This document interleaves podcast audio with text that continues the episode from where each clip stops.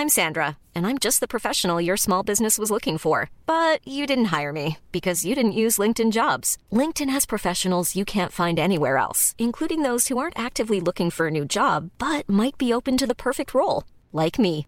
In a given month, over 70% of LinkedIn users don't visit other leading job sites. So if you're not looking on LinkedIn, you'll miss out on great candidates like Sandra. Start hiring professionals like a professional. Post your free job on linkedin.com/people today.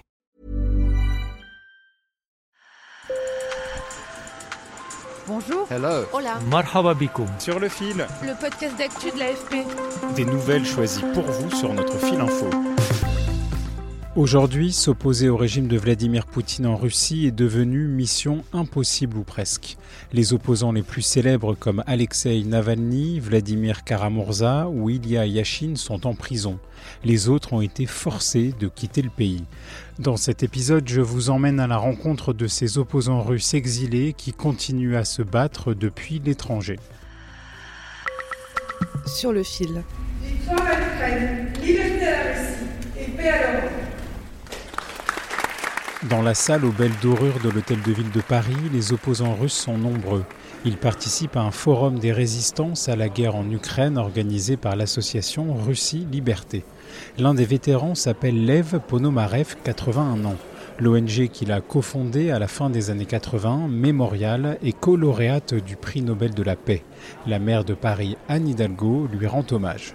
Vous vous battez depuis 30 ans pour que les droits et la reconnaissance des crimes de la Russie euh, soviétique et depuis quelques années, les crimes du régime de Poutine soient dénoncés, reconnus, réparés. Mémorial, ONG emblématique dans la lutte pour les droits humains en Russie, a fait la lumière sur les purges staliniennes, puis sur les répressions dans la Russie contemporaine de Vladimir Poutine.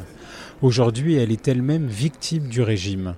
Mémorial a été dissoute par la justice russe en décembre 2021 dans un vaste mouvement de musellement de toute forme d'opposition.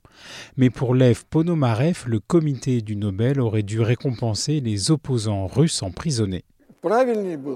S'ils veulent soutenir la Russie, et je pense que c'est une bonne chose, parce qu'en Russie, l'opposition est dans une situation très difficile, il aurait été préférable de donner le prix Nobel aux hommes politiques qui risquent réellement leur vie, à savoir Navalny, Vladimir Karamurza et Ilya Yashin. Ce sont les personnes qui ont fait ce choix, sciemment, et qui risquent leur vie. Vladimir Karamurza a été arrêté en avril pour avoir critiqué la guerre en Ukraine. Il vient d'être inculpé de haute trahison en Russie et risque 20 ans de prison, voire davantage. Comme lui, Lev Ponomarev s'est aussi vivement opposé à la guerre. L'octogénaire a quitté la Russie, mais il espère pouvoir y retourner. J'aimerais y retourner, et j'y travaille activement. Je ne suis pas un héros. Je suis parti parce que j'étais menacé. J'étais accusé d'un crime et j'aurais pu être emprisonné. Daria Serenko n'était pas née quand l'Union soviétique s'est effondrée. Cette militante de 29 ans a fondé un mouvement féministe de résistance anti-guerre. Elle a quitté la Russie en mars et s'est réfugiée en Géorgie.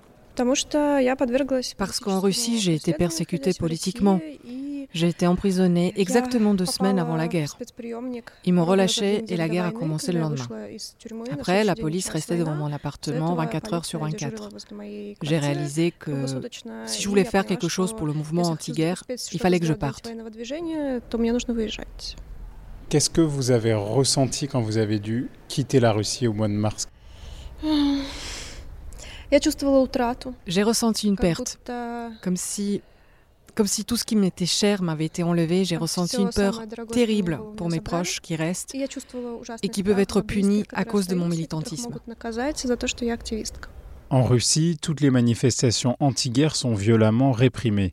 Après l'annonce de la mobilisation de 300 000 réservistes par Vladimir Poutine, plus de 2000 manifestants s'y opposant ont été interpellés selon l'ONG Ovidi Info. Il est important de comprendre que si je suis physiquement en dehors de la Russie, tout mon travail de coordinatrice et d'activiste, il est dirigé vers les militants qui sont restés en Russie. Et nous sommes en contact quotidien avec des centaines, des milliers de personnes à travers le pays. Dans ce forum anti-guerre, j'ai aussi rencontré Lyubov Sobol, 35 ans. Quand cette militante chevronnée parlait, je sentais tant la détermination que l'émotion dans son regard. Cette avocate est une alliée de l'opposant le plus connu au Kremlin, emprisonné depuis janvier 2021, Alexei Navalny. J'ai été obligée de quitter notre pays l'année dernière parce que des procédures pénales étaient lancées contre moi. On m'a rajouté à la liste des terroristes extrémistes en Russie. On m'a déclaré agent de l'étranger. Alors oui, je ne suis pas en Russie maintenant parce que toute activité politique est interdite en Russie. Cela ne peut se faire qu'en ligne. Si vous êtes en Russie et que vous faites de la politique, vous serez emprisonné presque instantanément. En Russie, il est interdit de critiquer publiquement ce que le Kremlin appelle l'opération militaire spéciale en Ukraine. Les autorités ont introduit une loi punissant jusqu'à 15 ans de prison la diffusion de fausses informations sur l'action de l'armée russe. Difficile donc de savoir ce que pense vraiment la population. Selon le centre Levada, un institut de sondage indépendant, 72% des Russes soutenaient en septembre l'action de leurs forces armées en Ukraine, c'est 4 points de moins qu'en août. Mais la majorité des Russes ne croient pas la propagande de Poutine. La majorité ne soutient pas ce régime. Nous n'avons pas assez de pouvoir et de capacité dans la société civile pour nous opposer à une dictature. Depuis l'étranger, Lyubov Sobol continue d'animer une émission sur la chaîne YouTube Navalny Live, une chaîne suivie par près de 3 millions de personnes. Je souhaite la paix à l'Ukraine et la liberté à la Russie dès que possible. Arrêtez la guerre sanglante en Ukraine qui se déroule en ce moment. Je souhaite que le monde se débarrasse de la menace et de la contagion poutinienne dès que possible et revienne à un ordre mondial normal. Sergei Gouriev, lui, a quitté la Russie dès 2013. Pour cet économiste, professeur à Sciences Po Paris, les opposants au régime ont soit fui, soit sont emprisonnés. Ceux qui restent en Russie ne peuvent plus s'exprimer, ils sont en mode silencieux. Soit exil, soit emprisonné. Soit vous êtes euh, vous êtes euh, en mode silencieux. On ne parle pas. Si vous continuez votre activité d'appaisant, vous êtes euh, en prison. Sur le fil revient demain. Je m'appelle Antoine Boyer. Merci pour votre fidélité et bonne journée.